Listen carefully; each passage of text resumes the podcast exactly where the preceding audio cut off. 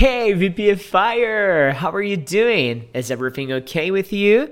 I hope so. Well, I am here to generate a little bit more value to my project, to VPFI, and to VPFI Forever that you can check down here. If you access right now www.vpfiforever.com.br, you'll be able to study English with me and my team of teachers here. You're gonna be so welcome to our project, okay?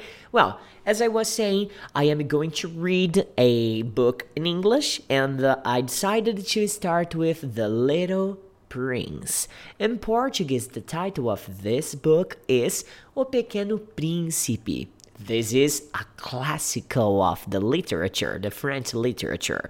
So I hope you have a great time reading this book with me, okay? Because uh, this book has an important value for me. I believe that it, has so many great, it brings me so many good memories of my childhood. And I remember that I read this book in Portuguese when I was a kid.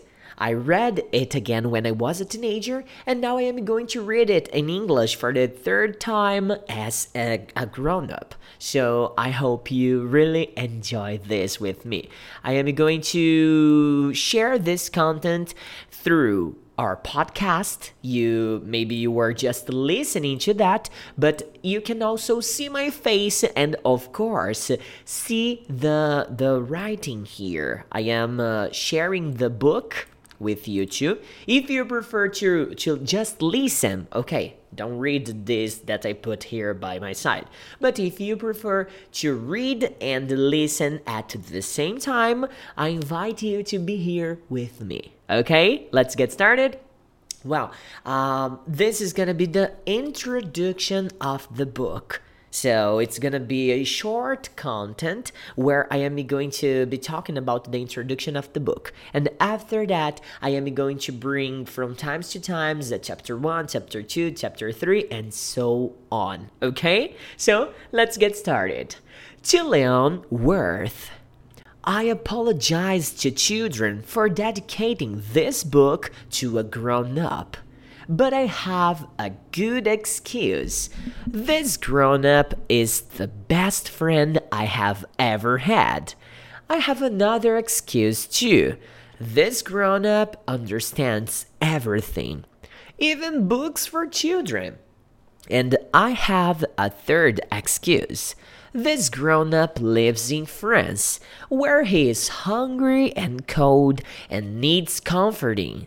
If these reasons are not enough, I should like to dedicate this book to the child this grown up once was.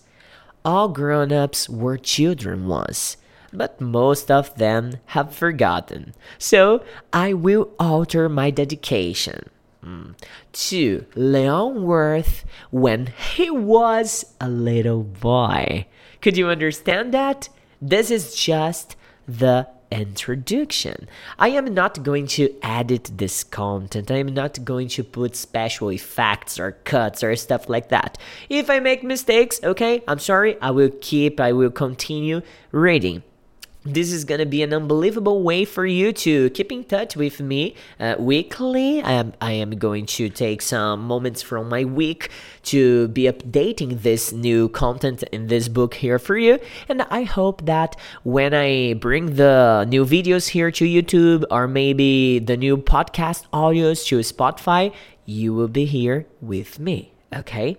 As I said, it's a great pleasure to be here with you. And the next time, I am going to read the first, the very first chapter. So I'll be waiting for you, VPFire. Have a great one, and see you in chapter one. Bye bye. Don't forget to access www.vpfiforever.com.br. Okay? Bye bye.